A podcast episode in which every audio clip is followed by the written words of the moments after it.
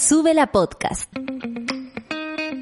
El día no parte sin café con nata junto a Natalia Valdebenito. Porque el nuevo Chile se construye con información y nuestros sueños. Advertencia. En este lugar nos reímos a pesar de todo. Hola, buen día monada, nueve en punto. ¿Qué me dicen? O'clock, o'clock iniciando este café con nata del día de hoy, eh, miércoles 7 de abril, cumpleaños, eh, se, se, cumplen o, o, se celebra el natalicio de Gabriela Mistral, Lucila Godoy Alcayaga, eh, nacida en Vicuña, un 7 de abril. Eh, y bueno, ay, de Billie Holiday, mira, pura gente hermosa el día de hoy. Bueno, yo también tenía una compañera, me acuerdo en el colegio, la Judith Silva. Siempre me acuerdo, siempre me acuerdo de ella. Bueno, siempre nos encontramos además porque pertenece al mundo del cine, una acuática del mundo del cine. Así que le mando un beso a Judith. Eh, Antonella Esteves sabrá de quién hablo. Eh, y a todas las mistralianas, por supuesto que sí, a todas quienes estudian a Gabriela Mistral, hacen talleres de Gabriela Mistral, la, re, la leen y la releen, eh, la, entienden, la, dejan de entender para volver a, comprenderla otra vez. Eh, hermosa Gabriela Mistral, gracias por existir, por darnos eh, más allá de los premios, porque eso tal vez es tan patriarcal el asunto de los premios. Eh, los premios Nobel, aunque es la única mujer latinoamericana en ganar su premio Nobel y fue antes que cualquier hombre aquí en este país. Eh, eso igual hay que decirlo eh, y nos enorgullece, pero más allá de, de aquello es abrir las puertas de, de todo, de las mujeres diversas, de las mujeres trabajadoras, de las mujeres profesoras, de las mujeres que aman eh, sin, sin mirar a quién, eh, de las mujeres que enseñan, de las mujeres que, que contienen desde muchos puntos de vista, desde un escrito que te puede contener con una poesía, eh, como también enseñarte el camino del amor, si es que alguna se siente convocada en ese aspecto por Gabriela Mistral. Personalmente, desde chica que rayo con Gabriela Mistral, cuando fui a su casa en Vicuña no lo podía creer. Me acuerdo que tocaba las cosas, eh, aunque no se podía. Eh, vivía muy cerca, allá en el barrio Huemul, de eh, una de las, de las que fue su casa Gabriela Mistral. Yo me creía la muerte, a nadie importaba en el colegio, por supuesto, pero yo me creía la muerte igual. Y Sé que para muchas personas Gabriela Mistral, tanto la figura de ella como una poetisa maravillosa, eh, es una figura mucho más allá de eso. Eh, vanguardia total y, bueno, en ella se encarnan tantas cosas que hoy día eh, queremos ser y, y nos esforzamos. Así que el día de hoy está dedicado para ella, para Gabriela Mistral y, eh, en, eh, y, y, algo muy personal, sobre todo del café con nata, cambiando el tema, dedicado también a nuestra mona, Connie León, que su hermano está un poco complicado de salud y bueno, eh, en eso también encierro a todos los que están complicados de salud en este momento, familiares de ustedes, monada, eh, amigos, en fin. Eh, por supuesto que eh, les dedico eh, este día y espero que las cosas salgan mejor. Me quedé pegada, pero no importa, me están escuchando, eso es lo importante. Vamos al informe del tiempo, ¿les parece? Claro que sí. 23 grados en Arica, 23 grados en Iquique, 20 grados en Antofagasta y 27 en Copiapó, donde va a salir el sol precioso. La Serena y Coquimbo, 20 grados nublado, pero igual con algunos rayos de sol. ¡Ey! Ya la michelada. 19 grados en Valparaíso, 24 grados en Santiago, despejado, eso sí, pero no es una alta temperatura, al contrario, agradable, 24 grados. 23 grados en Rancagua, bailamos todos latino, 22 grados en Talcarrete, 20 grados en Chillán, 16 en Concepción, nubladito, así que abrígate Pati, 20 grados en Temuco, 17 en Valdivia y lluvias, aparecieron las lluvias en Valdivia, 20, eh, 19, mira la que inventa, 17 grados en Puerto Montt, 13 grados en Coyhaique, 12 grados en Torres del Paine y 13 grados en Punta Arenas. 26 grados en Isla de Pascua, todo pasando, eh, lluvia, nubes, sol, todo, todo pasando en Isla de Pascua, como siempre, Juan Fernández 20 grados y 2 grados en la Antártica con lluvia y nieve. ¡Eh! La que dice que entiende. Vamos a los eh, titulares del día de hoy. Bueno, Nos encantaría empezar con otra cosa, pero ustedes saben que es difícil. Reporte COVID dice que la positividad en la región metropolitana es nada más y nada menos que es del 13% y a nivel nacional rosa en el 14%, o sea, el 20%. Cerrémoslo en un 20%. Eh, ISP revisará este miércoles solicitud para autorizar la vacuna de Cancino. Eh, vamos a estar atentos, por supuesto, sobre todo porque se está eh, revisando la efectividad eh, real de la Sinovac respecto a, a cómo eh, tú enfrentas la enfermedad una vez que ya estés inoculado porque esa es la idea, ¿no? Más allá de los porcentajes, la idea es que si te contagias, como es una pandemia, es posible que te puedas contagiar, eh, tengas los menos, eh, eh, la menos resaca posible, la menos, no sé, consecuencias posibles de esta enfermedad. Eh, después convocan a personas que hayan tenido COVID-19 para estudios sobre transmisión en mascotas. Así es, le mando saludos a mi ahijado Simba Benji Lassi Melanio, que está escuchando el día de hoy con esa cara que otro día me mandó una foto así. Melanio mira así. Nuevo instructivo del MinSal aclara que productos esenciales. La verdad es más fácil decir qué productos no son los esenciales porque ahora la lista es terriblemente larga. Incluye ropa para guagua. Ustedes saben que estaba muy prohibida la ropa para guagua y para la embarazada que un día está de una forma y al otro día está de otra y necesita un, una prenda para vestirse. Básicamente es para cubrirse. Más allá de que usted salga o no de su casa, igual tiene que estar cómoda si es posible. Esto nos va a enojar a todos. La lista Forbes. Forbes. Millonarios chilenos subieron su fortuna en más del 70% en el 2020. Sí, cuando todos nos estábamos empobreciendo, cuando todos estábamos gastándonos nuestros ahorros, cuando todos estaban o la mayoría siendo despedidos o bajándoles incluso los sueldos, cuando todos tuvieron que, tuvimos que recurrir a nuestro 10% para sobrevivir, a, echarle mano a nuestros propios ahorros, sí, hay millonarios en Chile, incluido el presidente de la República, que se enriquecen por mientras usted se empobrece. Esto, francamente, es como ponerle a uno la llama en el ¿Para qué les voy a decir una cosa por otra? ¿Para qué les voy a decir? Se me va, se me encender la, la, cola de la cola de caballo que me hizo hoy día.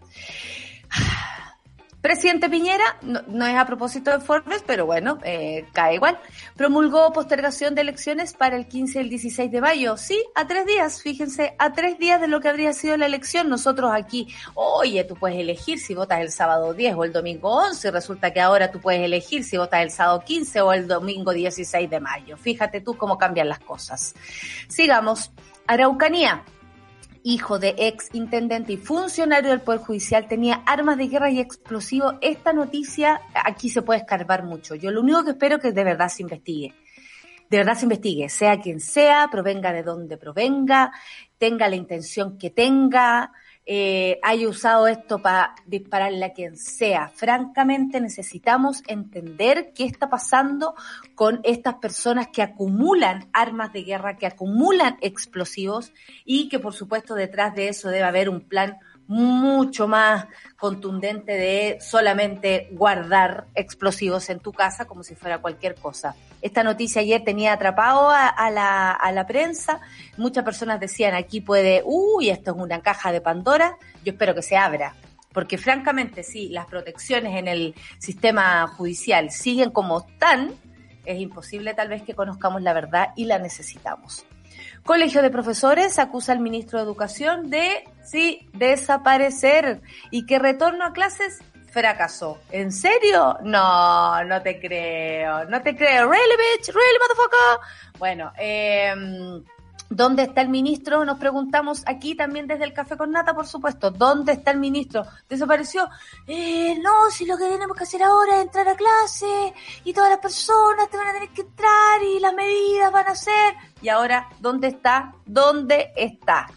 En fin. Y en el caso Floyd, jefe de la policía de Minneapolis, asegura que ex uniformado violó absolutamente el protocolo eh, bueno, hay que conocer los protocolos. ¿ah? Yo creo que la sociedad se tiene que enterar de los protocolos de las policías, eh, tanto en el lugar que vives como en el lugar que naciste o, o, que habitas en el momento presente. Si vives en Estados Unidos tendrás que saber cómo funciona la cosa allá. Si vives en Santiago de Chile tendrás que saber cómo funciona la cosa acá y así si vives en Arica o en Punta Arenas.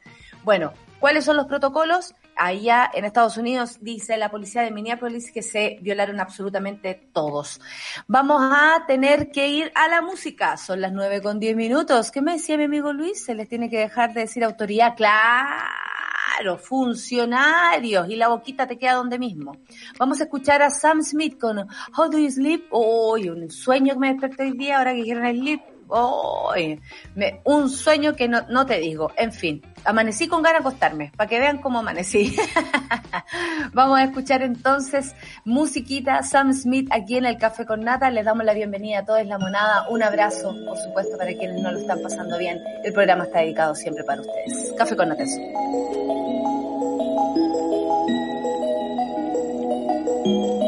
Estás viendo Sube la Mañana. Ah, lo del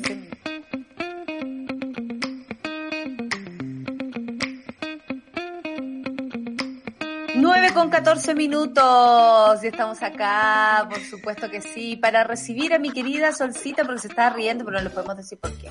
Eh, la gente siempre quiere saber, ay, pero ¿por qué estaba? No, no podemos, pues como que yo les dijera comprando debajo acá, papá.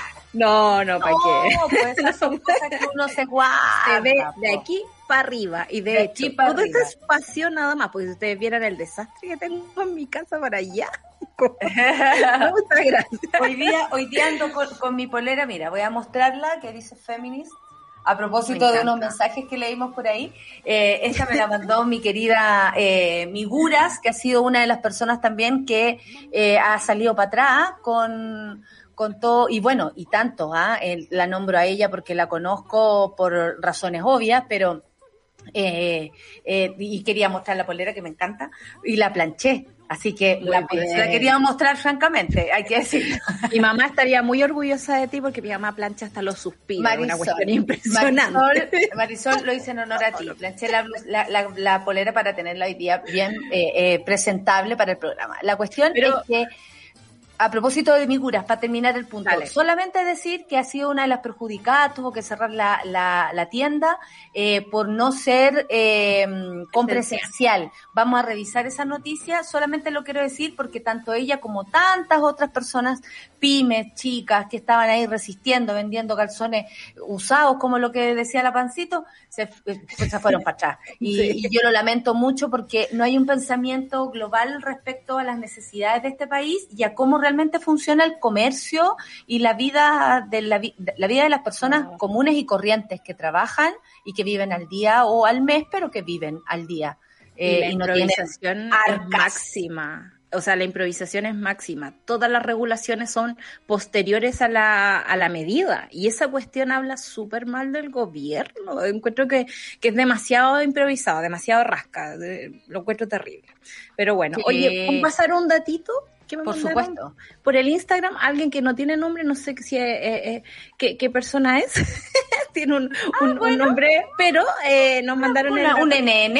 Eh, a propósito de, de Gabriela Mistral, hoy día el GAM va a transmitir Mistral Gabriela 1945, la obra gratuita con inscripción. Ustedes se meten al GAM, eh, se meten a la noticia y eh, pueden, y por supuesto, más detalles en Satélite Pop hoy día con Claudia Cayo. Ella les va a contar toda la, eh, to- todas las coordenadas para asistir a, a ¿Sabes esta obra. qué me interesa mucho? Porque además, ¿Por eh, esta es la obra actuada por Solange Lackintosh, que Sí. además está, pero soberbia, soberbia en, en- en esta obra. Porque además de ser una gran actriz, la caracterización, hay un trabajo ahí enorme. ¿Saben qué? No tenía panorama para hoy. A ver, ¿a qué hora es la obra? Es a las eh, ocho y media, Perfecto. por su Tengo una reunión. Pero, eh, reunión. pero, reunión. puede que correr la reunión, ¿sabes? Eh, pero bueno, la obra va a, quedar, va a quedar ahí y tal vez la necesidad de la gente va a hacer que la obra se dé más, sería maravilloso. De hecho, la, la, la, la cartelera del GAM también se está actualizando precisamente por eso. Eh, me toca a mí decirlo a propósito de Mente Salvaje. Oye, ya, empecemos. Son las nueve con 18 y este país no para, porque el presidente eh, de la República, ah no, esto no es la primera noticia, espérense, el, el gallo de la Araucanía, eh, la cosa de la positividad, el reporte COVID. La positividad en la región metropolitana Sol alcanza el 13% y a nivel nacional rosa el 14%. Esto podríamos decir que si fuera una encuesta habría un margen de error de 3 esto sería más alto si es que fuera absolutamente eh, cercano a la verdad. Sí, y estamos absolutamente pasadísimo. Esto con súper pocos exámenes hechos a propósito del fin de semana largo. Eh, eh, pero, pero pasado así como ya a cinco pueblos, porque la OMS dice que para el control de una pandemia eh, uno podría hablar como del 5% de, de positividad en los test. Eh, algunos países, por ejemplo, para levantar medidas y, y cuarentena, hablan del 2-3%. la mañana escuchaba a Sergio Campos súper asustado, así como, no, o sea, al 10% ya estamos como en, en rango OMS, y es como, no, es el 5% y nosotros estamos a nivel nacional en el 14%. Nos reímos un poco de nervio porque vivir no, en este país no. todos los días es como uno no, es de no creer, eh, todas las cosas que pasan. Eh, no tenemos un testeo masivo implementado más allá de lo que se reguló lo primero. Andar claro. buscando casos, eso sería lo ideal, andar buscando, por ejemplo, de un edificio eh, donde se hayan dado más de dos casos, que a toda claro. la gente del edificio le hayan hecho el PCR. Eso sería una búsqueda activa, pero no existe. De hecho, se enferma un familiar tuyo, tú eres contacto estrecho, pasas a ser positivo, positivo. pero mentalmente positivo, porque tú sí. no entras en un registro, excepto el que tienen ellos para de vez en cuando fiscalizar, porque claro. también es, o sea, depende del CEFAMA que vayas, la, la municipalidad que te toque, eh, y así. Y así, y es súper loco porque no involucran a la ciudadanía eh, para ayudar, digamos, en la pandemia. Ah, la involucran solo para retarla. Usted es culpable de contagiarse y qué lata, qué pena.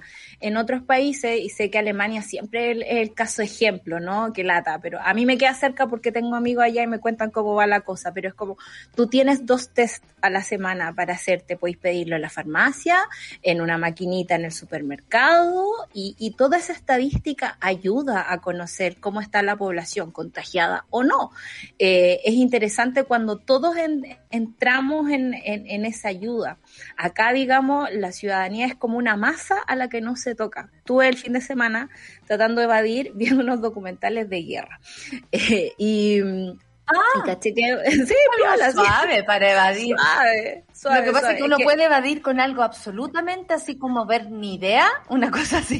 Sí, me encanta. Eh, ver Friends, eh, algo así, o evadir con algo aún peor. Yo me acuerdo Exacto. que, eh, bueno, ustedes saben, pasé por momentos álgidos hace unas semanas atrás y, y, y veía las noticias como ya, hay gente que está peor que una, vamos. Quiero ver eso.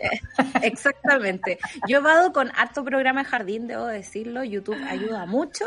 Bueno, eh, o, pero... e, o guerras o guerras. Y estaba viendo el, el, periodo como del Blitz que le llaman los ingleses, que Segunda Guerra Mundial, Winston Churchill a cargo, los alemanes bombardeando Londres. Y es la ciudadanía la que sale a ayudar al gobierno. Uno, para hacer eh, una observación de lo que está pasando, hablar del ánimo de las personas, por ejemplo, decir dónde está la moral y, y cómo el mensaje del gobierno está chocando con la realidad afuera. Estamos hablando de 1945, aprox. Imagínate, eh, imagínate tú o también existían brigadas, y aunque la palabra brigada me suena un poco facha, eh, para cuidar a la gente cuando había los bombardeos, para moverla de un lugar a otro, para meterla a un, ¿cómo se llaman estos cosas? Shelters. Tengo los cables cruzados, perdón, como... Ah, ¿está hablando en alemán la Sol? sí, hablo, hablo en. Dankeschön, Dankeschön, Dankeschön. Plaît, s'il vous plaît. Kuchen. Aufídense y Dankeschön. Obvio. Yo cuando estuve en Alemania era peor. Mostraba el dedito. Oye, weón. Y levantaba la tarjeta. Pero, weón, es que una vez nosotros tenemos un video de estar en un taxi y el gallo hablándonos, pero en alemán nativo, una cosa así. Y los dos, hay, hay un video que bueno que lo grabamos porque nuestras caras, a mí me empezó a dar una risa, porque no entendíamos, Luciano le hablaba en inglés, no se podía, oh, y el gallo, no, no entiendo inglés, no entiende inglés, así que arréglensela usted. Bueno, ya déjenos aquí nomás, pues ya que vamos a hacer. Adiós. Claro, ¿cuántos pounds? Ya, ¿cuántos pounds? Pero bueno, volviendo al tema COVID, eh, la ciudadanía ha estado súper poco involucrada en, en, lo que podría ser eh, una ayuda a la pandemia y es porque el gobierno también nos ha cerrado las puertas y eso me parece absolutamente grave a un año ya de empezar esta cuestión. Sí, mira, el último informe, el de ayer, eh, arrojó 5.164 casos eh, nuevos de COVID-19, eh, esto detectado a partir de 35.604 exámenes PCR, bastante poco para lo que está eh, andando tan rápido la, pandemia aquí, ¿no? Eh, se confirmó además otras 57 personas fallecidas a, a consecuencia del, del, virus, lo que eleva, según estas personas, la cifra 23.734 34, pero se le están perdiendo como 8.000 personas, que ya vamos más en los de 31.000. 33.308 era el último informe epidemiológico. No sabía, 33.308, no se me va a olvidar. A las 12 del día, un recordatorio ah, para, para hacer un, un gesto, un homenaje, un, un, pensamiento, una velita por quienes han partido y, por supuesto, para mantenernos como sociedad unidos y unides frente a esto, eh, porque la sociedad va mucho más allá de nuestras autoridades. Tenemos que unirnos entre nosotros, no queda de otra, no queda de otra. Si no, eh, se transforman todos en el enemigo y no Aquí no hay un enemigo poderoso, excepto un virus al cual hay que combatir de las múltiples maneras posibles, por supuesto. Eh, pero entre nosotros, entre los barrios, entre la gente, entre ustedes, sus amigos, su familia, colaborar, colaborar, colaborar, sentir, eh, eh, participar de esto de una manera activa, como tú dices, más allá de, de cualquier cosa. Eh, a ver, ¿qué más tenemos acá?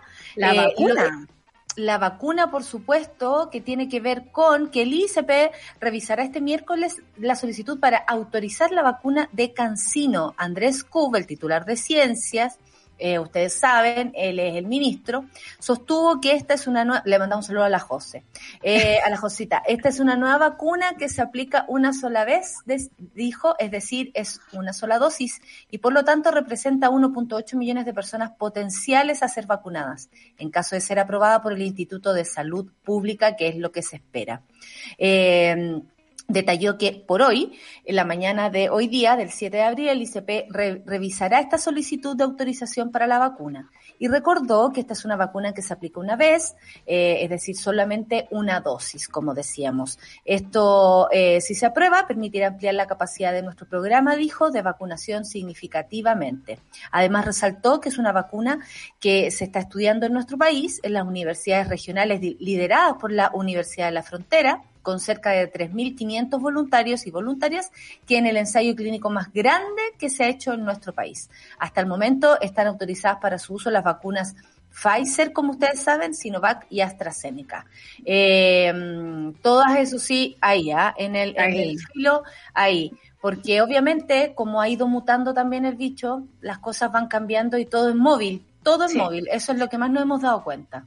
Y no es malo eh, poner en duda todo. Nosotros en este programa somos súper pro vacuna, súper pro vacuna. Vacúnese si puede, por favor. Vacuna, vacuna, vacuna. Vacuna, vacuna. Aunque la cuestión cubra un 10%, va a estar un 10% más protegida que no estar cubierta. Así que vacúnese. Sí, Pero además protegida el resto. Claro, saber que las autorizaciones que se han dado en Chile son autorizaciones de emergencia. Eso quiere decir, por ejemplo, con los datos que tenemos hasta el momento. En este caso, la de Cancino es bastante promisoria porque el estudio se está haciendo acá y eh, requiere solo una, una dosis, lo cual eh, ayudaría ¿no? a la rapidez de eh, inmunizar a la población. También necesita como una condición de temperatura bastante fácil de lograr, no es como Pfizer que necesita estos refrigeradores gigante. Y, y, entretenido lo que pasa en el ISP, solo esta vez, porque recordemos lo que nos hizo con las pastillas, eh, y es que eh, estas, estas sesiones de autorización son públicas, uno las puede ver. En este momento deben estar hablando en su reunión por ahí y uno los puede seguir, digamos, telemáticamente. Así que eso está muy entretenido. Eh, tenemos que estar pendientes también cómo se aplican las vacunas en Chile, cómo cómo funcionan, digamos, en, el, en, la cuerpa chilena. Eso es súper importante. Ustedes saben que la industria farmacéutica, por ejemplo, está súper enfocada en, en, el sujeto varón. por ejemplo, los remedios para los dolores se prueban más en los hombres que en las mujeres y por lo tanto... Ah, porque les duele más.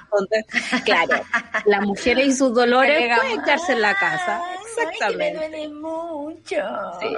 Y, por ejemplo, la vacuna de Sinovac, ayer vimos este estudio que liberó la Universidad Católica, que es la que está llevando el estudio clínico, que decía que la cobertura de una primera dosis era cerca del 26% y de una segunda dosis cerca del 50-51%. Es bien poquito, eh, pero vamos a ver si eso es, es lo que está causando que nos cuatro dosis, pues, bueno. Yo, eso pensaba. ¿Me podré poner, por ejemplo, ahora la Pfizer? ¿Podré ponerme más de una vacuna? Más de una, o, o, de, o de la Sinovac, a ver si dos cubren un 50%, cuatro cubrirán cuatro. el 100%. Sacando la matemática. Me mandó salud eh, nuestra, que, nuestras queridas Pina y, y, la flor. Y la flor. Oye, no digáis weá, van a decir, no, pues si la gente sabe que yo estoy aquí callampeando. Oye, son las eh, dudas legítimas que toda persona puede tener. Por supuesto, por supuesto. Yo soy una persona común y corriente que puede tener las dudas que ustedes también tienen. Convocan a personas que hayan tenido COVID para estudios sobre transmisión en mascotas. Investigadores de la Universidad de Chile, así como seguimos hablando de estudios aquí locales, eh, buscarán recolectar más antecedentes sobre el contagio del SARS-CoV-2 desde humanos a animales de compañías como gatos, perros o hurones, fíjate. Yo me, sorprendió esto como lo, habitual. A mí también. Habitual habitual. Perros, gatos y hurones están unidos ahora a la lista de mascotitas. Los especialistas buscan profundizar en un análisis realizado entre mayo y septiembre del año pasado, del 2020, el que abarcó a 17 gatos, 10 perros, cuyos dueños fueron diagnosticados con coronavirus. Allí se descubrió que tres gatos de un mismo hogar oye, harto gato, ¿ah? eh, en el que sus dos dueños habían tenido la enfermedad, arrojaron resultados positivos. Eh, no es menor este dato, ¿ah? porque también lo, ponte tú que los gatos sean o los perros sean transmisores. Es súper importante esta noticia. En este caso genera alerta. porque Ay, qué rico, se, se movió sola esta En este caso genera alerta porque nunca es bueno que un virus pase de humano a otro animal puede generar mutaciones u otros problemas. Esto lo señaló Víctor Neira, académico e investigador del laboratorio de virología de FABET. Ante este hallazgo y gracias a un nuevo proyecto de Fondesit, el equipo de Neira convocó a quienes hayan presentado COVID-19 y tengan a su cargo algún animal de compañía, sus animalitos con los que duermen, eh, en fin, eh, aportar información para entender la transmisión entre humano y animal, en especial en animales de compañía, es decir, las mascotas que están más cerca tuyo que nunca, estáis trabajando y estáis la mascota acá, en fin. El experto explicó que el estudio es fundamental para entender estas interacciones, lo que servirá para mejorar las medidas de prevención de la enfermedad y estudiar la secuenciación del virus que eh, para determinar si existen mutaciones que puedan afectar al ser humano. Eh, Neira también afirmó que a nivel mundial se han detectado casi 130 casos de gatos infectados con el virus, cerca de 80 casos en perros y centenares más en bisones. Mira, la gente tiene bisones, particularmente lo que se encuentran en granjas. Eso ya es otra cosa, como a gran escala. Eh, y los estudios realizados en el Reino Unido apuntaron que la variante generada al país podría ser perjudicial para la salud cardíaca de perros y gatos, aunque el experto precisó que, sin embargo, sigue siendo un número bajo en el caso a nivel mundial que se requiere prevención y evitar más contagio. Y para eso hay que estudiar. No existen evidencias que las mascotas sean vectores de contagio entre ellas o hacia otras especies como el ser humano. Pero las recomendaciones actuales son que en el caso del contagio por COVID de los dueños de las mascotas realicen un distanciamiento incluso con el animal. Se evite el traslado de este a otro lugar, porque claro, así como, oye, cuídame el perro por mientras yo estoy enferma, no, porque el perrito se puede haber llevado aquel bichito que usted tenía y se profundicen las medidas de limpieza, las patas, el hocico y todas las cosas que hay que limpiarle cuando el perro también o el gato, bueno, el gato que sale tanto, pues el gato se manda a cambiar y vuelve cuando quiere. Sí, pues a mí me gusta bastante este estudio, eh, uno porque a pesar de que no tenemos y nos gusta la distancia, igual uno respeta a los animalitos desde lejos. Eh, y lo segundo es que hemos visto esta pandemia eh, de una forma súper antropocéntrica, como que el ser humano es el centro de todo.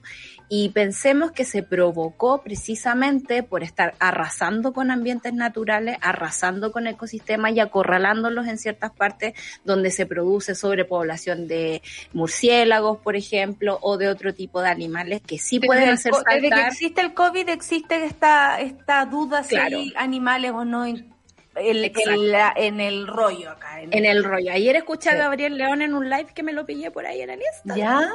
Eh, y hablaba de esto, pues hablaba de que, de que se está estudiando de cómo saltan las enfermedades, sobre todo de los murciélagos, ¿no? Eh, y por estas mm. colonias ¿no? que eh, hemos, hemos mm. acorralado y que hemos hecho crecer son eh, hospedarios, digamos, de un montón de coronavirus. No solo es que nos está afectando a nosotros, sino un montón de coronavirus. Entonces es importante que empecemos a, detectar cómo afectan los animales estos, estos virus eh, en, términos domésticos con los gatos, los perros y los hurones, eh, pero también que nos pensemos en un ecosistema que no podemos seguir arrasando de una, de, una. O sea, de verdad. No, y aparte que si convivimos con animales, tienen que estar incluidos en todo eh, en todo lo que hacemos para cuidarnos incluso a nosotros mismos. A mí me parece que me ha llamado mucho la atención, ustedes saben que, que mi, mi, mi, ¿cómo se llama? Mi, relación con los animales es bastante lejana o cercana, bueno, cada vez más cercana a propósito de mi hijao, sí, Benji, Lassie, Melanio. Eh, pero, eh, y Satán, ahora mi nuevo... Satán, tan lindo Satán, precioso. No, ahijao, bueno, si quieren que se deje, yo lo puedo encontrar en caso que se pierda. Ahí está, siempre queriendo huir, ¿ah? Satán siempre quiere huir, está muy cerca de la... De la ventana está así. De la ventana, siempre está ahí a punto de... y... Eh, pero me parece que, que, que, no sé, me llamó la atención, por ejemplo, esta noticia que había, que los perros, los gatos estaban empezando a morir, y lo digo así, suena fuerte, por, por comidas que estaban ingiriendo, comida no barata. Eh, hay todo un negocio asociado a las mascotas y ahora súper grande, desde el juego de la mascota hasta la comida más especial y esencial y uy, todas las necesidades que ahora también tienen los perros y los gatos según este negocio, porque los perros y los gatos tienen necesidades, pero eh, hay un negocio que te hace sentir que tienen más que de las que tienen, como cuando uno se compra alguna estupidez. El punto es que llama la atención aquello porque de pronto se descuida eh, el, cómo de verdad le puede influir, qué, trae la comida, por ejemplo, para los perros, que está bueno pensarlo. ¿Qué trae? ¿Cómo eso me puede influir a mí? ¿Cómo eso me puede influir a mí si es que el perro tiene alguna enfermedad que me la transmita y no nos estamos dando cuenta? O al revés. Entonces, esas son las soberanías de las decisiones, ¿cachai? Yo el otro día en Santa Cruz tuvimos un problema de un perrito abandonado al lado de nuestra casa. Y yo, y yo me preguntaba, antes que mi tía saliera y lo adoptara y, digamos, y le dé comidita todos los días, ¿qué comían los perros antes de que hubiese comida de perro? comida, acuérdate. Uno le cocinaba, ¿qué hacían? Yo no tengo Les cocinaban, yo sí, yo recuerdo que les cocinaba, no, era lo que sobraba, la comida que comíamos los adultos. Yo solo pues vivía uno a veces descuida la cosa, y lo digo por mi propia alimentación, como comprar cuestiones en el supermercado, cosas listas, cosas hechas, y son todos esos procesos los que van enfermando a los animales y al ser humano. Mira, eh, hay un detalle que no es menor de lo que dice el Lucho, que eh, para que el perro cague duro, eso es para puro hacerle la vida más fácil al, al dueño al dueño. ¿Cachai? y caga menos hediondo. básicamente. Y, y eso para hacerle la vida más fácil al humano como somos, eh, como pensamos solamente en el ser humano y no en el ser humano en relación a la naturaleza y a todo lo que eso lo compone, obviamente es como, ah, ya, para que al ser humano le resulte más fácil recoger la mierda. Y nada que ver, po, si el perro tiene que cagar como quiera, po. Exacto. Estamos súper hippie, amiga. Estamos de aquí es que la, defiendo la caca en los perros, ya. Me puse a defender la caca de los perros. Ya terminamos así este, este bloque. ¿Qué me decís tú? Nadie va, nadie va a pensarlo, pero hemos cambiado, amiga. Hemos cambiado la, la, la, pandemia a eso, a eso me llama, a eso me llama en nosotros. Oye, vamos a escuchar eh, a Billie Holiday, porque hoy día estaría de cumpleaños también, a propósito de las mamitas cumpleañeras que andan por ahí. What I Lit Moonlight Can Do es lo que vamos a escuchar, eh, la canción de mamita para disfrutarla, Billie Holiday, rico, rico escuchar musiquita esta mañana. Café con nata en su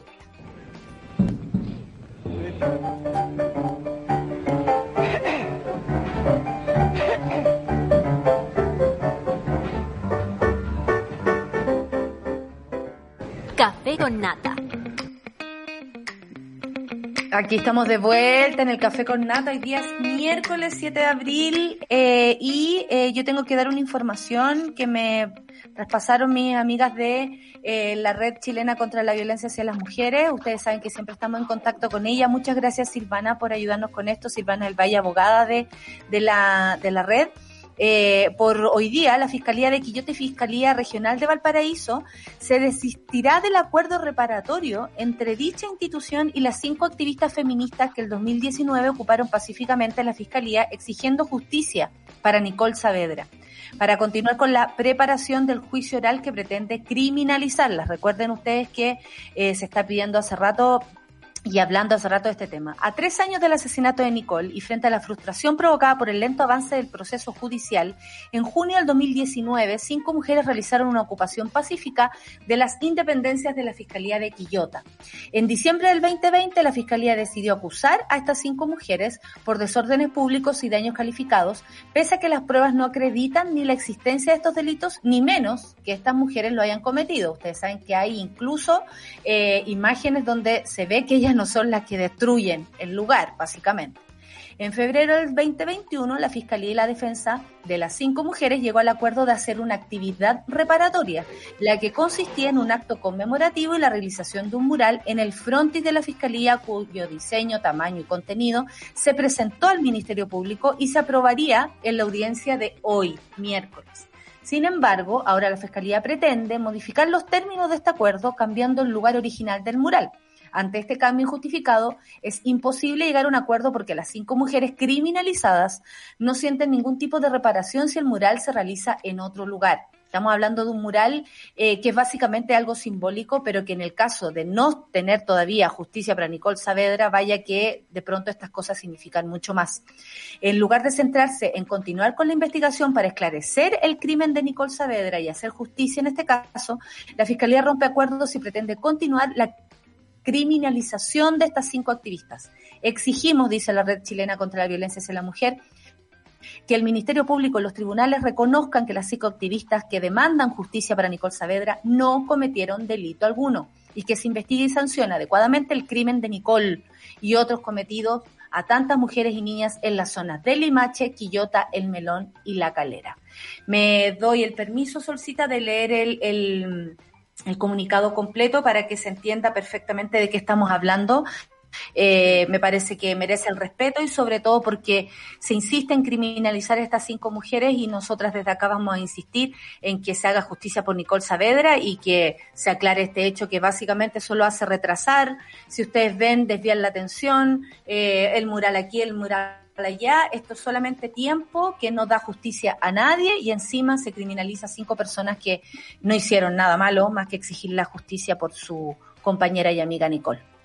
Claro, imagínate tú que gente como Ponce Lerú está libre y, y, tenemos que pelear para que se haga justicia por Nicole Saavedra. Encuentro increíble que todavía no entremos como a revisar el poder judicial, porque la justicia no es justa para todos, es bastante desigual. Y eso es algo que eh, tenemos que mejorar si queremos eh, tener una buena democracia, con una buena salud. Así que ahí estamos. Exactamente. Además que se, se siente como esa, ese constante abuso, ese constante vejación. Creo que eso es lo que más se siente con este tipo de cosas. Si no se respetan los acuerdos, ¿en quién vamos a creer? Bueno, a propósito de quién vamos a creer, tenemos dos noticias que podemos incluso entrelazar eh, aunque eh, cualquiera diría, no, si no tiene nada que ver una cosa con la otra. Fíjense que sí, la lista Forbes da cuenta de cómo le fue a los millonarios chilenos el 2020. Oye, les veo las caras y me da una rabia. A pesar de la pandemia y los devastadores efectos de la economía mundial, porque yo les decía, mientras nosotros nos empobrecíamos, hay personas que se hacen millonarias. El 2020 fue un año más que positivo para la fortuna de las personas más ricas del mundo. Y es que la revista Forbes publicó su tradicional ranking dando cuenta de los más millonarios, que aumentaron en más de 5 billones, millones de millones, estamos hablando, su patrimonio, una cifra nunca antes vista. Por otro lado, la cantidad de ricos que incluye la publicación se disparó. Eh, de 2.755 ahora hay 660 más, o sea, hay 660 millonarios más. Y desde esta revista destacan que el aumento se debe al auge de las criptomonedas, el aumento de la empresa de adquisición de propósitos especial, CP, CPAC, sigla en inglés, eh, CPAC, las aperturas en la bolsa y el boom de las compañías relacionadas a la salud ante el coronavirus, o sea, el negocio del coronavirus. Forbes utilizó los precios de las acciones, los tipos de cambio del 5 de marzo para calcular los valores netos. La persona más rica del mundo es Jeff Bezos. Eh, no es Señor, no de besito. No de besito. No de, hecho, quitémosle eh, los besitos por andar leseando a la gente sindicalizada. No deja que la gente de Amazon se desindicalice. Qué horror. Acumulando una fortuna de 177 mil millones de pesos, es decir, 64 mil millones más de dólares, más que eh, el, el antes, o sea, que hace un año atrás le sigue Elon Musk, que eh, tuvo un salto monumental al pasar del lugar 31 al 2 en las fortunas, con 151 mil, millones de dólares ante una subida del 705% en las acciones de Tesla. El magnate francés de artículos de lujo Bernard Arnault se mantiene en el lugar número 3 con casi 150 mil millones de dólares. Y ahora viene la parte donde nos enojamos todos. Aquí nos enojamos heavy, porque ya Tesla al menos está haciendo eh, cohete. y entretenido A mí ah, ya esa gente me, pone mal. Todos me ponen mal porque la plata es lo más ordinario que hay.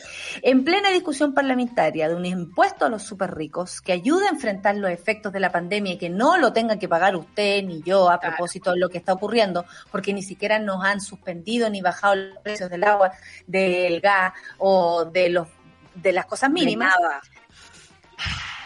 Lideró a nivel local Iris Fontova y familia Luxich. Así es. Esto es con 23.300 millones de dólares, lo que es un salto en 12.500 millones de dólares respecto a la edición pasada. O sea, Luxich tiene más plata que antes. La familia Luxich controla Antofagasta Minerals, entidad que ha beneficiado el, del fuerte salto del cobre, además con Quiñenco, que participa en Banco de Chile, CCU, Enex, APAC Lloyd, Compañía Sudamericana de Vapores, entre otras firmas. En el segundo lugar aparece Ponce Lerú, con un registro de 4.100 millones de dólares frente a los 1.700 millones de dólares que mostraba el año pasado. O sea, el empresario ha subido como 3.000 millones de dólares más este año y tiene como su principal activo la participación en Sokimich. Recuerden lo que era Sokimich. Sokimich que eh, financió candidaturas de manera ilegal eh, de aquí por allá de lado derecho y lado izquierdo. Así que eh, sabemos que Ponce Lerú es, bueno, y fue eh, yerno Después, de Pinochet. Y por ahí, digamos, llegó su plata, porque el litio, que es de todos los chilenos, eh, ahora está comercializado por el señor Ponce Lerú, que después de unas clases de ética, digamos, puede seguir eh, haciendo negocio en este país sin ningún problema. En el tercer puesto está Horst Polman y familia con 3.300 millones de pesos, perdón, de dólares, un salto en 300 millones de dólares. Esto, eh, Sencosud, por supuesto, ligado al empresario, ha sido una de las firmas de retail que mejor ha enfrentado los efectos de la pandemia ante su alta exposición a los supermercados. Más atrás aparece, sí, el presidente Sebastián Piñera con su familia en una fortuna estimada en los 2.900 millones de dólares, dólares, perdón, lo que se incrementó respecto al año pasado a los 2.600 millones de dólares, evidenciando la última edición del ranking. Es decir, el presidente de Chile es más rico hoy día que ayer. La lista de los chilenos la completan Roberto Angelini, Álvaro Sayé, Patricia Angelini, todos la misma familia, Luis Enrique Yarur, eh, y bueno, eh, yo al menos esto me parece eh, de un descalabro, me parece de una burla. No puedo creer que hay gente que se enriquezca por mientras otras se... Yo sé, yo sé que mucho del capitalismo funciona así y todo. uno no es leso, conoce hace rato cómo funcionan las cosas, pero mm, me duele, me duele que incluso el presidente de Chile se enriquezca por mientras el resto de las personas o por mientras ellos ni siquiera hacen un gesto a los mini comerciantes, a los de las pymes, a los artistas. Que no pagan impuestos, amiga. Eso es lo peor. Tienen sus platos o eh, no, no, no, no sé. Es, muy feo todo esto eh, sobre todo en el contexto de pandemia, por lo general uno deja que el capitalismo avance, digamos, y no hay problema. A mí me chocó mucho, debo decirlo, así que emocionalmente, cuando vi el tiroteo en el, en el Alto Las Condes y, veía las balas en el suelo. Más raro que el tiroteo en el Alto Las Condes. Las balas en el suelo y la gente saliendo de las cajas del supermercado de Sencosud, ¿cachai? Eh, la gente saliendo a pagar el estacionamiento. O sea, incluso en situaciones de emergencia en Chile no se deja de pagar. Y me parece súper eh, grosero que el presidente de la República se enriquezca de esta forma, conociendo, por ejemplo, eh, como Alejandra Matus nos ha, nos ha contado, el caso Enjoy, que es capaz de firmar un decreto para eh, beneficiar a una sola empresa, empresa en la que está ligada a sus propias finanzas. Cuando tenemos una persona así de billonaria, es imposible que pueda ponerse en el lugar del ciudadano común que le están poniendo eh, trabas en el Starken para ir a dejar eh, algo de su pyme, ¿cachai? O sea, la gente tuvo que imprimir las órdenes de compra, comprobar que había sido antes del, del 5 de abril, un montón de papeleo frente a una persona que es capaz de firmar, insisto, un decreto para salvar una para ganarse 10 lucas, amiga, para ganarse 10 lucas. Entonces, eh, eh, es muy fuerte lo que está pasando y habla de esta desconexión. Es imposible que un billonario pueda eh, gobernar un país de no billonarios. Entonces, pensemos, digamos, y salgamos de este, de este rollo que tuvimos durante tanto tiempo de pensar que los ricos no roban, que los ricos no se aprovechan de sus lugares de, de preferencia y de poder para seguir aumentando su fortuna. Debo decir que Kim Kardashian también entró en la lista, primera vez que la nombran como billonaria, como para amenizar un poco este asunto, una mujer que debo decir trabaja sus cuestiones, trabaja su ropita, su, su Pero igual todo me parece muy grosero, todo me parece muy tener tanta plata es mucho. Porque la, ¿cómo se llama? La, la diferencia entre unos y otros es, abismante. Eh, hoy día hay mucha gente que está perdiendo su trabajo, que ni siquiera califica para recibir un bono pese a estar ganando un tercio de lo que ganaba antes y con mucha suerte, eh, con dos, tres trabajos. Eh, pienso en todas las mujeres que han perdido la, su posibilidad de, de trabajar eh, debido a que tienen que volver a ser cuidadoras de sus propios hijos, eh, o a esas familias que han tenido que reorganizarse, vivir juntas, eh, romper hogares, porque de pronto tenéis que romper lo que teníais para poder sobrevivir, eh, a cuántos han tenido que vender sus su, su autos para poder también sobrevivir, a cuánto, y que les servían para muchas cosas, no solamente para irse a la playa, porque de eso es un porcentaje mínimo de nuestro país, por mucho que se vea muy grande la fila de autos yéndose a huevear a la playa el fin de semana, no somos todos los que estamos ahí, lo tenemos súper claro, la mayoría de la gente está trabajando duro, em, duele. encuentro que, que hay que tomar conciencia de esto, encuentro que no hay que dejarlo pasar, hay gente que se está enriqueciendo y cuando se hace un llamado al impuesto a los super ricos ahora sabemos por qué se quejan y por qué retrasan una medida como esa.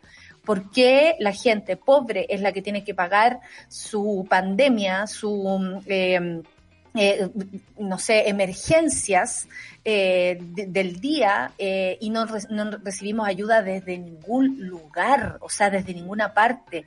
Eh, cuando tus ingresos van siendo menores, tienes menos posibilidad de pedir crédito, o sea, para empezar una nueva, por ejemplo, pyme, en el caso que se te haya destruido la anterior, vas a tener menos posibilidades porque no en, en tu cartola va a salir que ganáis menos y no tenéis posibilidades de endeudarte. O sea, es toda una seguidilla de problemas y está todo asociado al sucio dinero porque no es, no estamos hablando del dinero que nos ganamos trabajando, estamos hablando del dinero que se ganan personas a costa del dolor de otros, a costa de eh, financiamiento ilegal de campañas de, de, de políticos que eh, aumentaron las arcas tanto de ellos como de estos mismos millonarios por poner leyes que solamente le favorecían a ellos. Entonces, aquí hay una seguidilla de, de, de sucesos que tienen empobrecido al país y enriqueció a una parte. Eh, esto me duele, me duele por, puta, por mis viejos que siguen trabajando con más de 60 años, me duele por la gente de más de 70 años que tiene que seguir trabajando, me duele por la gente de 80 años que dice, no, si yo me siento bien para trabajar, pero puta que sería lindo que estuvieras descansando en tu casa y saliera y cuando no más quisieras hacerlo. Eh, me duele porque hemos tenido que sacar plata de nuestros ahorros para poder sobrevivir a una pandemia, ahorros que son ya paupérrimos para nuestra vejez, o sea, vamos a llegar a nuestra vejez sin ni uno, eh, no vamos a tener para comprar los remedios y esta gente no es capaz de compartir ni siquiera una punta. Eh, al contrario, son capaces de quitarle a los pobres para engrandecer sus bolsillos. Y esto tiene que removernos, esto tiene que hacernos, eh, y, y, no solo enojar y, y salir a, a, tirarle una molotov a una farmacia. No se trata de eso tampoco. Esto se trata de tenerlo acá, en la cabeza, a propósito de las elecciones que vienen, no elegir más las élites, no elegir más gente con estos apellidos, no elegir gente, como tú dices, Solcita, que no conoce la realidad del país tal cual es, que se acaben esta gente se acaba si nosotros también de alguna manera elegimos otro tipo de, comercio. Eh, nos compramos entre nosotros, hacemos el, gesto humanitario de decir, ¿sabéis qué? Eh, hay una, yo no sé, compro flores a una empresa, a una, a una niña que se unió con otras personas que traen flores de otro y así. Y así, eh, que a todo esto le, le debo las flores, me acabo de cortar, no le he pagado. Eh, bien, yo soy una poncelerú de las flores, no he pagado las flores. Eh, Amiga. me acabo de acordar, sí, están tan sí. hermosas. Mira, se las voy a mostrar. Muéstramelas, muéstramelas. Flores San Benito. Son preciosas. A mí me han llegado de esas, debo decir. Muy hermosas. Flores San Benito, las flores más lindas. Y bueno, y otras más. ¿eh? Hay un montón de florerías. Eh, en fin, estoy hablando de flores, pero a lo que voy es que nos tiene que doler, nos tiene que molestar, tenemos que hacer conciencia sí. y hacer la voto después. Hacer la voto en contra, no, como usted dice, para molestar o para favorecer a quienes nos, nos gustan y nos representan. Solo agregaría que, que, que, hagamos de nuestro consumo algo consciente. Eh, de repente no queda otra opción que endeudarse y usar la tarjeta del retail para ir al supermercado. Uno entiende eso. Pero si puede ir al supermercado de su barrio, ir al boliche, eh, comprar las verduras donde su casero, eh, comprar el cafecito donde sus amigos, créame que eso puede ayudar a que la economía circule de una forma más equitativa que yendo siempre a la comodidad de ciertos lugares. Yo debo admitir, ponte tú, que un, un supermercado del retail eh, tiene más productos de cosas que me gustan, pero ¿sabéis qué? Me las aguanto últimamente, me las aguanto porque no es necesario. Estoy encerrada en la casa y no necesito más cosas que tener mi desayunito y estar calentita y, y estamos. Creo que, que es lo que tú dices, el consumo consciente. A propósito, y esto es antes de irnos a eh, la pausa, que eh, Ay, qué pesado, aquí lo tenía. Eh, sí, los bienes pesado. esenciales que se, que, se, que se sumaron. Respecto a los últimos puntos en el protocolo apuntaron artículos necesarios para la maternidad y primera infancia, tales como la ropa, accesorios recién nacidos, incluyendo los chupetes, las mantas, eh, en los infantes la ropa, accesorios para la mujer eh, en periodo de embarazo, lactancia, pañal, alimentos de bebé infantil, elementos para la protección de bebé infante, o sea, la crema, el ungüento para el poto. Eh, en esto también se suman los productos de limpieza e higiene personal, eh, por supuesto todo tipo de alimentos y bebestibles, contempla accesorios domésticos como ropa de cama, menaje, así como electrodomésticos necesarios para el teletrabajo o la educación a, educación a distancia. Por eso las librerías también van a estar open. Otros de los bienes que se indicaron instructivos apuntan al pilar y batería de vehículos fósforos, eh, fósforo eh, y encendedores. tabaco. Tabaco no entiendo, por ejemplo. Podría uno entrar a... Es que no se entiende. Si mira, mira, sobre la marcha. A ver. Es así como, déjame... Deja de fumar hablemos de esenciales, hablemos de esenciales. Eh, hablemos de cuánta plata generan también. Ejemplo, gas, carbón, leña, neumáticos, cable de puente, batería, aceites, lubricantes, materiales de mantención de vehículos, ejemplos, ampolletas, que bueno, porque yo estoy pobre, ampolletas, focos, elementos de seguridad, estoy hablando de auto. Eh, en el delivery, eh, los emprendedores cuya labor se realice en su propio hogar podrán despachar sus productos, utilizando los servicios de las empresas de correo comprendidas en el numeral 2 eh, eso tú tal vez lo sabes un poco más. Eh, estuve leyendo el instructivo, que me dio mucha risa porque el archivo es como instructivo, publicación final, final, punto gov, como amigos, sean un poco más delicados al respecto.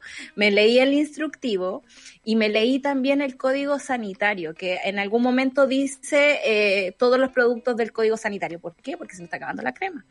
Y ayer caché que había niñas que no podían comprar eh, alcohol gel porque no era eh, prioritario, ¿cachai? Cosas que pasan en Chile.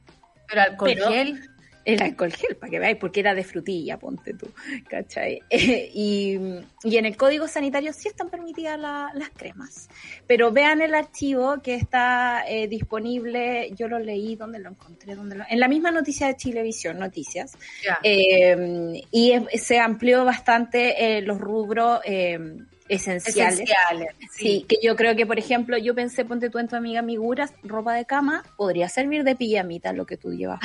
Por ejemplo, creo que uno puede eh, ser permisivo y si tienes un papelito impreso, Montacerdo sí puede repartir porque los libros, después de una pelea que dio un librero el año pasado, el gobierno los admitió como esenciales. Está en el, por ejemplo, en el, ¿cómo se llama? En, el ítem librerías, como de artículos de oficina. Pero el libro sí, es un bien esencial, así que cómprele también, a, todas sus librerías amigas, cercanas, chicas, no de cadena, eh, cómprenla a ellos. Compren directo a las editoriales también. Las editoriales han sufrido mucho con el cierre de las librerías. Así que... Oye... Eh, busque, busque su emprendimiento ahí y, salga a dejar sus cositas. Por supuesto que sí, los esperamos. Eh, y Flores San Benito. Oye, eh, Nati Peluso, vamos, eh, escuchémosla con Delito, ¿te parece? Para disfrutarla esta mañana y, eh, y recibir a nuestra invitada al, al panel feminista de este, de este día miércoles. Vamos a escuchar a Nati Peluso con Delito, Café con la Tensura.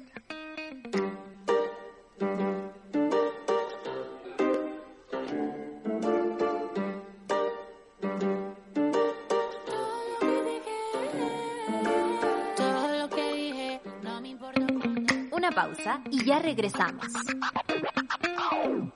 Se dicen muchas cosas de nuestra generación, que somos frágiles, que la queremos fácil, que bla, bla, bla. Pero en realidad somos puro carácter. Sin miedo a ponerle color. Intensos en todo lo que hacemos. Con cuerpo para luchar por lo que queremos. Somos lo que somos. Y eso no se tranza. Escudo hecha con cuerpo, color y sabor. Escudo, hecha con carácter.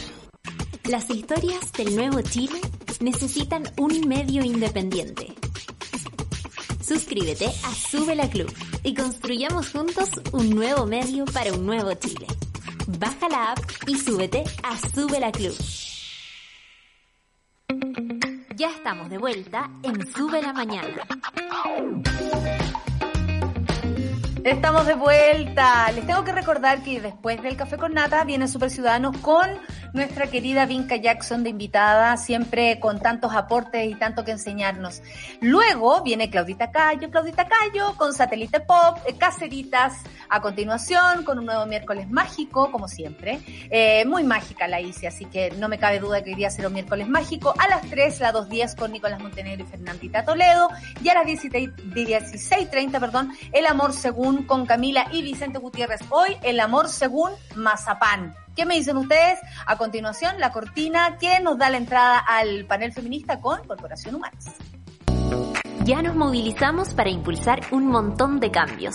En este año decisivo seguimos siendo protagonistas. El panel feminista de Café con Nata es presentado por Corporación Humanas y el Observatorio de Género y Equidad. Nada sin nosotras. Estamos acá y muy felices de tenerla a ella, porque no le pregunté antes cómo se decía su apellido, maldita sea, eso es lo que hay que hacer y yo no lo hice. Puedo faltar el respeto y no lo quiero hacer. Estamos con la doctora Andrea von Hoveling. Algo así. Perfecto. ¡Ah! Excelente. Ginecóloga, directora de la Sociedad Chilena de Endocrinología. Hoy tengo muchas preguntas. Eh, ginecóloga y parte de Ginecólogas Chile.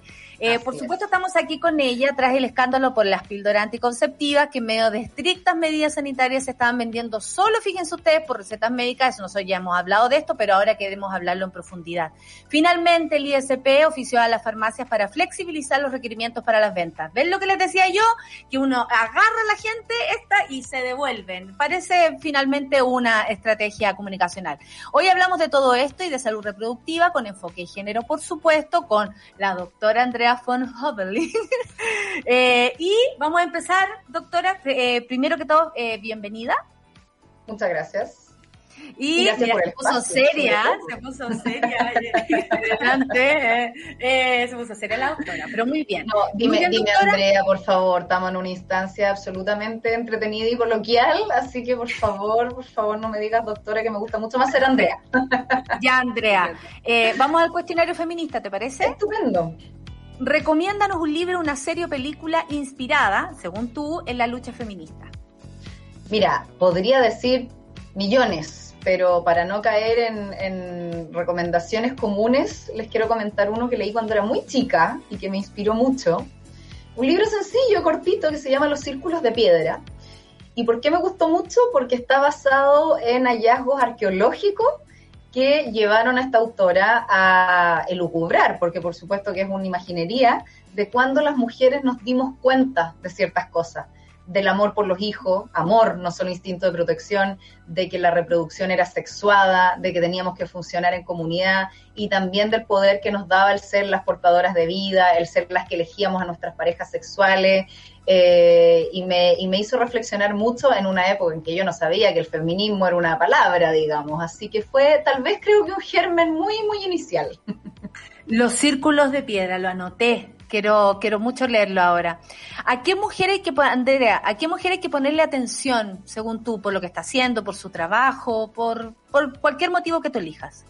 Chuta, mira, te voy a mencionar a dos porque no me puedo decidir. En primer lugar, mi mejor amiga, mi mejor amiga, que espero que me esté pudiendo escuchar, que se llama Paula Jofré, que es una tremenda astrónoma, que se ha ganado los premios, o sea, le falta como el Nobel, ¿cachai? De física, me imagino, por la astronomía.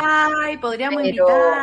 De todas maneras, de todas maneras, ella ha, y me consta porque somos amigas desde los tres años, que ha ido derribando todas las barreras del mundo mundial está haciendo una pega enorme, ratón de biblioteca, trabajo de hormiguita y está teniendo, creo, el reconocimiento que merece. Y, tiene muchos proyectos en mente, libros, eh, charlas, así que hay que prestarle atención. Y la otra es, bueno, Ginecóloga Chile, que encuentro que ha sido, eh, es, mi, es mi amor después de mi marido y mis hijos. es mi amor, eh, creo que, que, es un grupo tremendo de mujeres que estamos finalmente democratizando y logrando que llegue la información. No es una mujer, y eso es lo más lindo de todo, que no es una mujer, es un cuerpo de mujer en pos de las mujeres y que funcionamos como una porque no aquí ninguna busca destacar. Yo estoy aquí porque entre nosotras decidimos que yo hoy día estuviera aquí, así como eh, ayer estuvo en Canal 13 otra de mis colegas y, así. Y realmente lograr un equipo en que somos todas intensas, todas pintamonos, como nos dicen algunos, eh, pero que estamos dispuestas a trabajar en equipo, somos una gran mujer. Maravilloso. Y regálanos una frase tuya o, o alguna cita feminista que hayas encontrado en algún lugar que te haya quedado resonando, que quieras compartir. Mira, trillada, trillada, trillada, trillada, morir, pero quiero explicar por qué.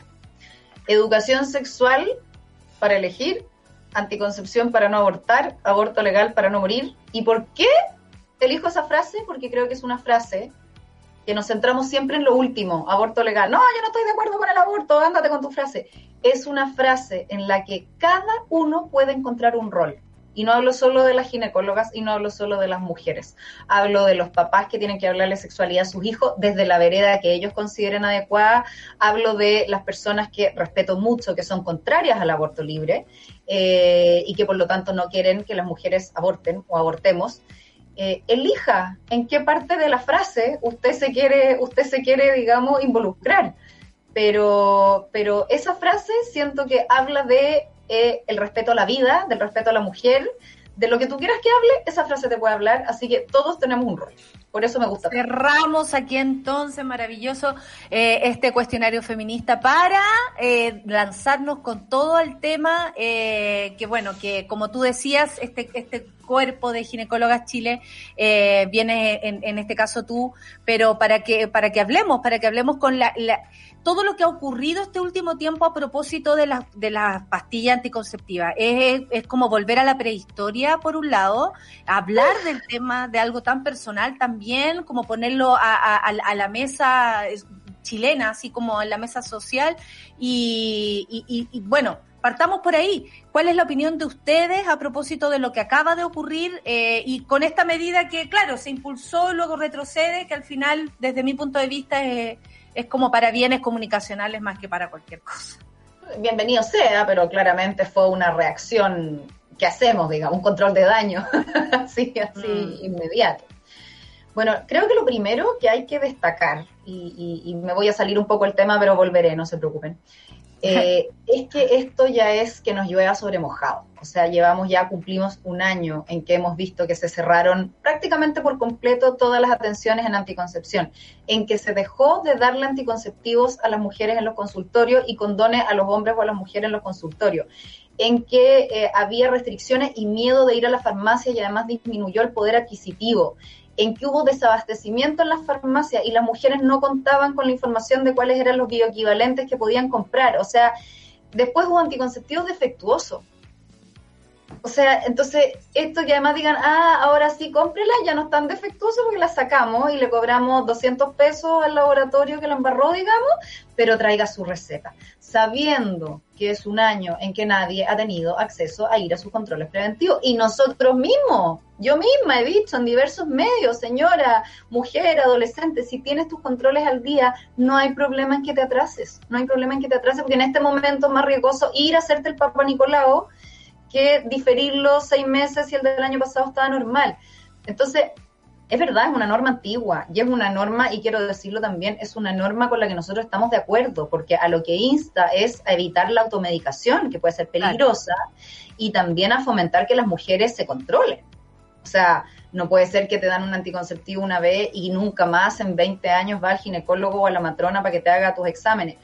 Pero tenemos que encontrar formas de flexibilizarla, buscar equivalencias, buscar formas en que la norma sea aplicable sin que eso signifique vulnerabilizar más todavía a la mujer o a la pareja, porque esto se da en condiciones en que es la pareja y en condiciones en que es la mujer.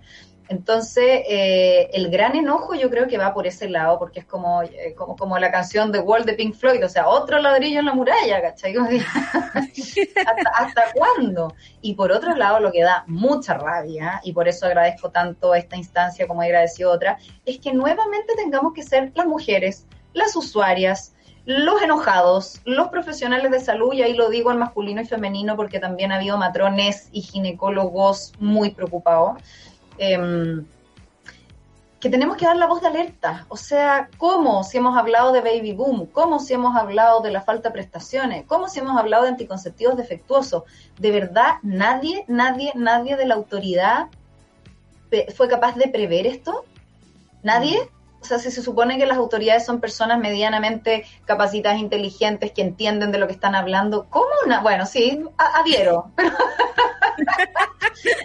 Gesto reflexivo. soy capaz de preverlo? A mí, entre que me cuesta creerlo y solo me habla, porque yo, a diferencia de otras personas, todavía tengo la confianza de que muchas, no todas, de nuestras autoridades, sobre todo en cargos técnicos, son personas capacitadas. Creo que más que una falta de visión es una desidia.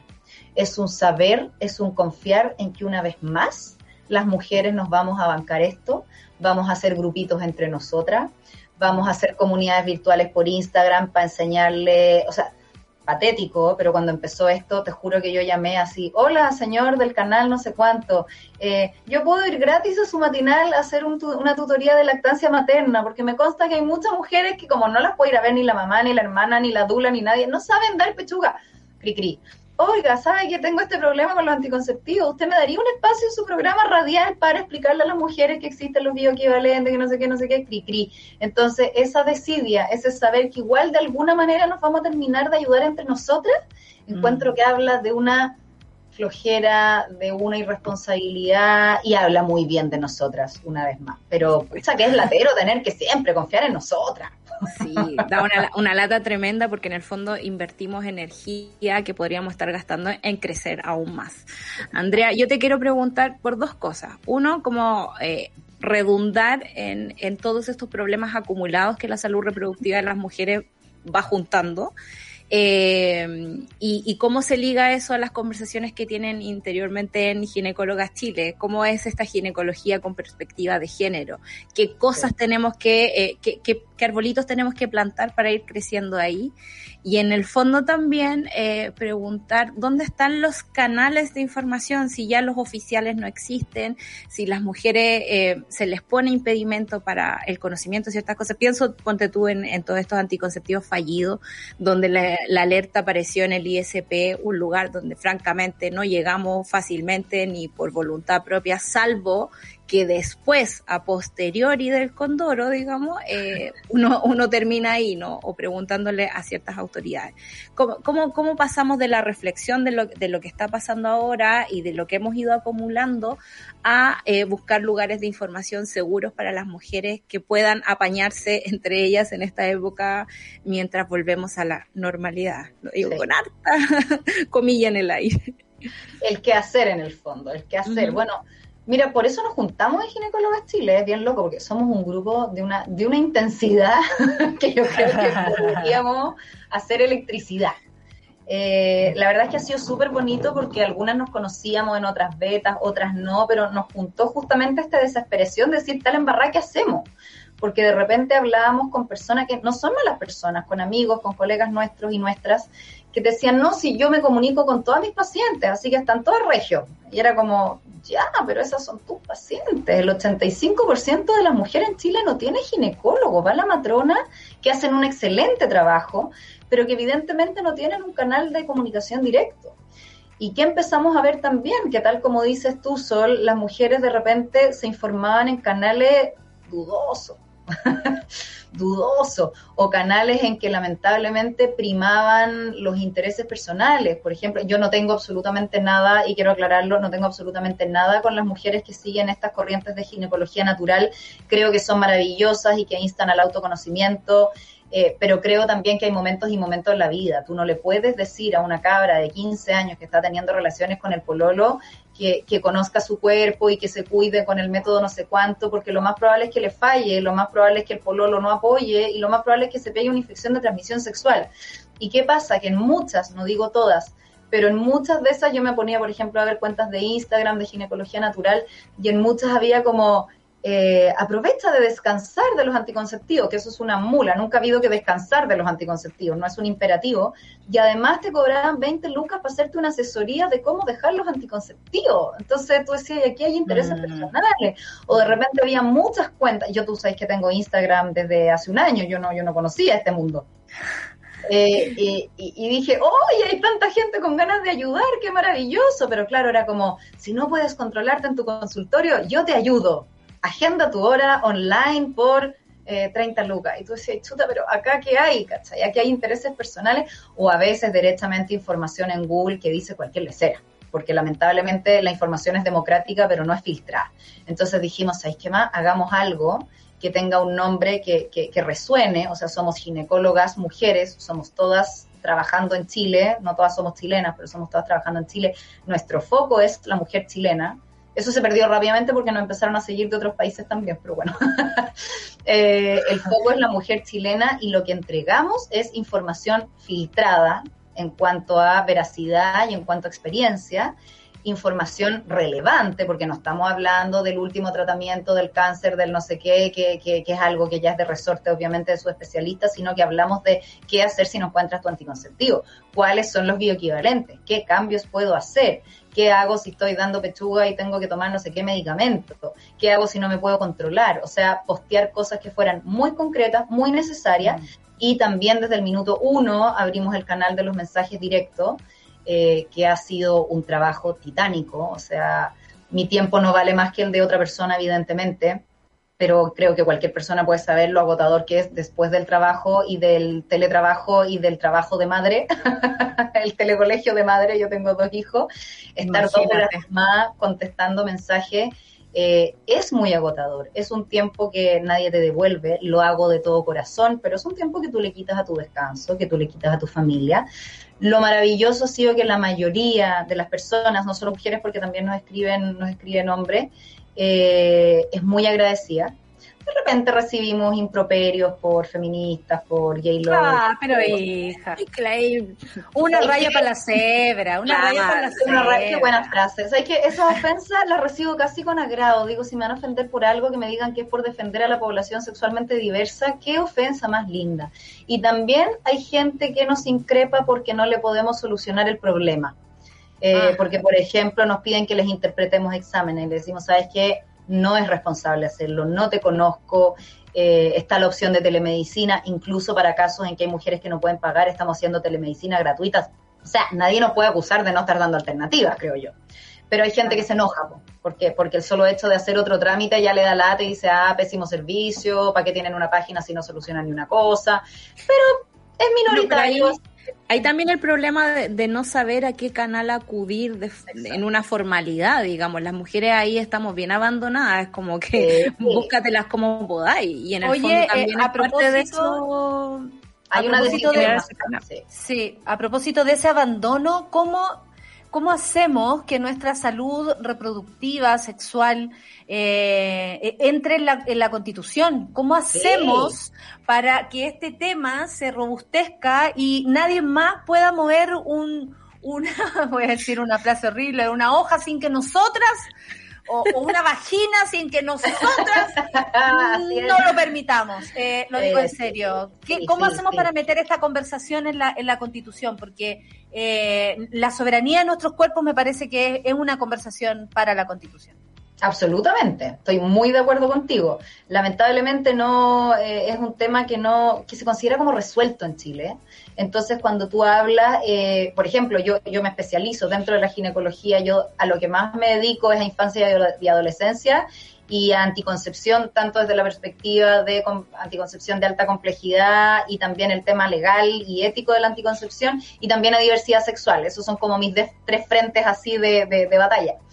Eh, y cuando yo hablo de anticoncepción, mucha gente me dice, oye, pero, pero si ya está, todo el mundo tiene anticonceptivo, son baratos, los regalan en los consultorios. De hecho, es bien loco porque si tú ves ahí, eh, eh, no creo que me estén escuchando porque son, son añosos los caballeros, pero tengo tremendos profesores que me jacto de ser amiga de alguno de ellos, como el doctor Galán, el doctor Ladín, que tienen ya más de 70 años, y esa fue la generación dorada de la anticoncepción en Chile, porque fue cuando se empezó a instaurar. Hay una cosa, Natalia y Sol, que yo no sé si ustedes manejan, eh, si la manejan maravilloso, y si no, se los cuento porque para mí es un argumento irrefutable antes de 1965, en que se empezó a universalizar el acceso a anticoncepción, eh, bajo el gobierno de Fray Montalva, que no es precisamente un santo de mi devoción, pero eso se lo voy a agradecer siempre, siempre. Él dijo, ¿de qué se están muriendo las mujeres en Chile? de embarazo, señor presidente, de embarazo, aborto, parto, posparto. Entonces hay que darles anticonceptivos a todas. Y formó matronas, que en esa época eran puras mujeres, y las mandó de Arica a Punta Arena. Antes de eso, la primera causa, primera, primera causa de muerte de mujeres en Chile eran complicaciones derivadas del embarazo. Claro. Y eso se revirtió en menos de 10 años. Eso es un éxito. Y hay gente, si ayer te contaba que me agarré con dos abogados por Instagram que me decían que no, que lo que había disminuido la muerte materna era el agua potable y, y- Ay, y no, la mejor, la, la disminución de la, de la desnutrición. Es verdad, es verdad. Pero las dos cosas, y eso está medido, las dos cosas que más disminuyeron muertes maternas y que eso en esa época era sinónimo de muertes de mujeres en Chile fue la penicilina en los años 40 y la anticoncepción en los años 60. Nada más ha tenido la magnitud en la reducción de mortalidad materna. Y de hecho, otro, otro dato anecdótico bonito es que cuando empezaron este tema de, llevar de Arica a Punta Arenas los anticonceptivos, lo hicieron bajo el argumento de proteger a las familias, porque a las familias se les morían las mamás. En esa época no estaba el discurso feminista en Chile todavía, o había una cosa, digamos, muy inicial. Estábamos en la época del sufragio universal, ahí recién saliendo Claro, de eso. claro. Entonces el movimiento de mi cuerpo, mi soberanía no era ni tema, era porque a las familias se les morían las mamás. Punto final. Y de hecho, APROFA, que fue la institución que empezó todo esto, que sigue vigente, se llama Asociación de Protección a la Familia. Y hay gente que tú le dices el nombre y te dice, pero ¿cómo? Miles Chile, ginecóloga Chile, ¿qué tiene que ver la familia? Tiene mucho que ver. Y hay gente que me dice, ¿por qué tú transformas, esto también me lo decían estos abogados, ¿por qué tú transformas el embarazo no deseado en un problema sanitario? Es que lo es. Oh, Es que lo es.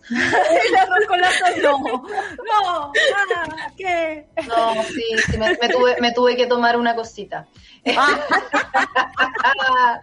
Para vivir en este país, tranca. Un embarazo no deseado es una crisis biográfica. Y yo, sabes que, mira, y lo digo, y lo digo porque eh, me ha- he tenido mujeres que me han agradecido por decirlo así de crudo. Porque cuando tú dices, un hijo es una bendición, este hijo va a ser lo mejor que te ha pasado en la vida, después lo vas a agradecer. Ojalá sea así. Yo como ginecóloga lo primero que quiero es acompañar un embarazo que efectivamente sea un motivo de felicidad. Pero hay muchas mujeres que les cuesta la vida reconciliarse con este embarazo, con este hijo. Y como te digo, he recibido comentarios que me dicen gracias por decirlo así, porque yo nunca, mi hijo tiene 15 años y nunca he podido decirle a nadie en voz alta que este hijo me sigue costando porque no estaba en mis planes de vida. Y si no le damos la oportunidad a las mujeres de manifestar eso en voz alta, ¿cómo les ayudamos? ¿Cómo les ayudo? O sea, ni siquiera te digo que, que aborte al hijo, esa es otra discusión. Pero si yo no acompaño a mi hermana, a mi mujer, a mi amiga, a mi paciente en decir, sabes que estoy hasta acá porque este embarazo me está costando asumirlo, no lo quiero, todavía no lo quiero. ¿Cómo la mando al psicólogo? ¿Cómo, cómo le presto el hombro?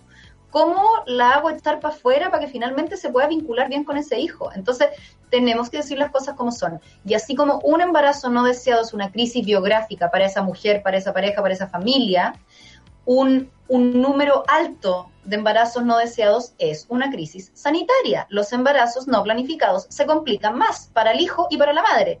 Y no solo por los abortos, porque me dicen, ay, pero es que si el aborto, si no abortan, no se complican. Se complican igual, de lo que quieran. No les voy a dar la lata con las cifras, digamos, pero se complican igual de lo que, de lo que quieran. Entonces, este abogado me decía, ay, y si 50 mujeres se embarazan sin planearlo, es una crisis sanitaria, y yo le contesté, 50 casos de coronavirus tampoco sería una crisis sanitaria. Esto, por supuesto, que es directamente proporcional al número, pero nos estamos exponiendo a otra crisis sanitaria que se llama embarazos no planificados y que se llama alza de las infecciones de transmisión sexual. Porque como todo el tema sexual y reproductivo, aquí estamos hablando de las mujeres, pero los hombres tampoco han tenido acceso a hacerse exámenes, a tener condones. Los condones los prohibieron la venta porque no eran un bien esencial. Ahí me dieron ganas de, de llorar a gritos, digamos. Eh, se están infectando también y ellos también sufren, los que no se, los que no se fugan, digamos, también sufren las consecuencias de los embarazos no planificados. Entonces, la perspectiva de género, por supuesto que adhiero, pero creo que en algunas cosas los hombres también son compañeros y, y- hay que incorporarlos en las cosas en que quieren eh, dar, la, dar la pelea por nosotros. Yo no, yo no soy de bloque, de bloque separatista en todo, en algunas cosas sí, pero no en todo. Y la verdad es que, es que el abandono ha sido absoluto y estamos expuestos, eh, estamos expuestos, digamos, a mm, pura- puras catástrofes, va a ser la verdad.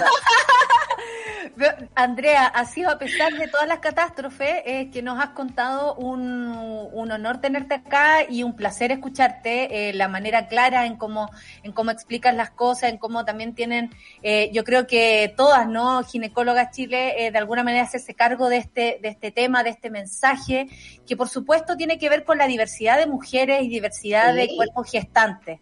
Eh, también tiene que ver con eso y es, y es bacán incluirles a todos, eh, básicamente por eso. Eh, y hay que aprender un montón. Yo creo que no va a ser la primera vez que vengas tú o alguna de tus compañeras, porque hay que hablar y hablar y hablar, sobre todo si se nos viene una constitución y una nueva constitución hecha por eh, las personas que elijamos eh, en mayo. Esperamos, en mayo esperamos. te quiero agradecer. Yo quiero, eh, contestando lo que decía la Sol, ¿cuáles son los canales? Confíen plenamente, de verdad se los digo. Obvio que puede sonar a conflicto de interés, pero solo puedo prometerles que no lo es. Confíen en nuestros canales. Yo tengo mi Instagram personal, que es mi nombre, y participo en el equipo editor de Ginecólogas Chile. Nuestro compromiso absoluto es con democratizar la información, aunque la información duela. Nuestro compromiso absoluto es eh, hacer llegar información certera, no ser irresponsables. No vamos a hacer atenciones por Instagram, pero tenemos canales incluso para atención gratuita cuando sea necesario. Tenemos un compromiso absoluto con la perspectiva de género que la ginecología no la tiene. Es bien loco porque tú dices la salud de la mujer, obvio que tiene perspectiva de género.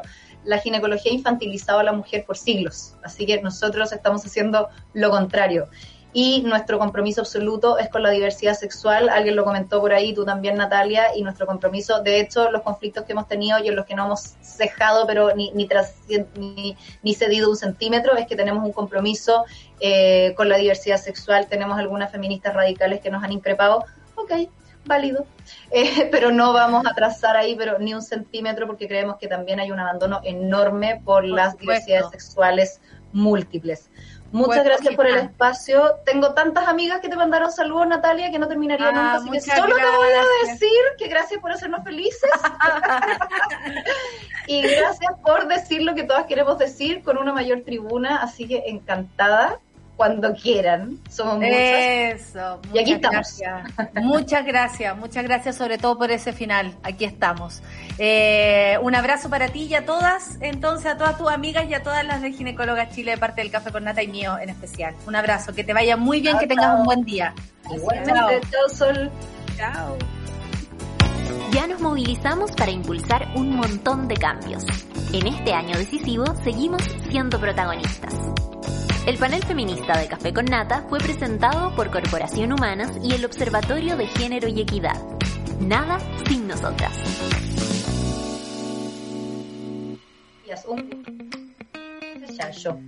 Cuando quieran y lo que quieran.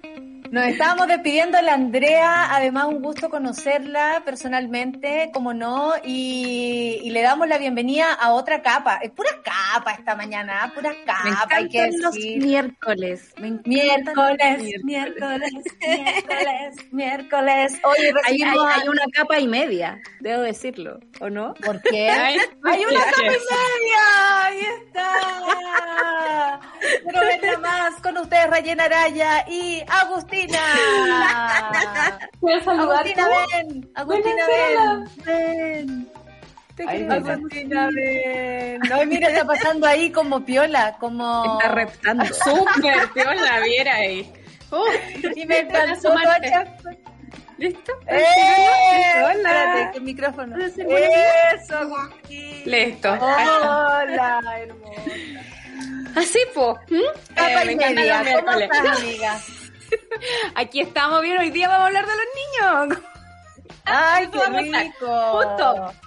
Estábamos hablando nosotros de eh, prevención y ahora tú vas a hablar de cuando qué buen tema. Sí, qué buen tema ese. Eh, vamos a hablar acerca de los niños, pero vamos a hablar desde una perspectiva a la que siempre nos permite llegar las conversaciones con Vinca Jackson, que sé que también es habitué aquí el Café con Nata y nos encanta conversar con ella.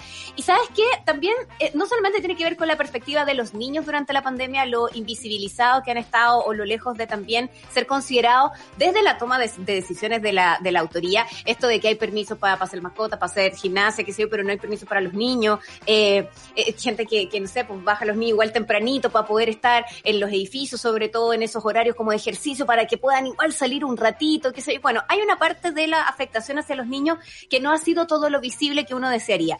Y por otro lado, un punto que conversamos con Vinca y lo va a, exponer acá en el programa, tiene que ver con eh, quiénes de los movimientos sociales se hacen cargo también de las demandas de los niños. Y creo que eso puede ser muy interesante porque cada movimiento social tiene sus propias reivindicaciones. El tema es que no hay un movimiento social de los niños y evidentemente por su edad, por su condición en el fondo de menores de edad, naturalmente ellos no pueden hacerlo. Luego, ¿quién toma eso? Y creo que es una vuelta interesante de revisar, así que lo vamos a estar conversando hoy con la psicóloga terapeuta Vinca Jackson que se va a conectar en unos minutos para Super Ciudadanos. A propósito de eh, eh, la, Agustina, imagínate, todo, todo tiene que ver, todo tiene que ver, todo tiene que ver. Mi comadre, mi comadre, yo la quiero mucho, tú sabes. Mándale besos y amor desde nuestro lugar. Oye, eh, nos dejamos entonces con besos a las dos. Todavía me perturba ver al, al Seba así, ¿sabías? Es raro, lo siento. No la hagan bullying. No, si no le hago bullying, pero me da weá, no pero sé. es como que perdone como. No, mejor no lo voy a decir.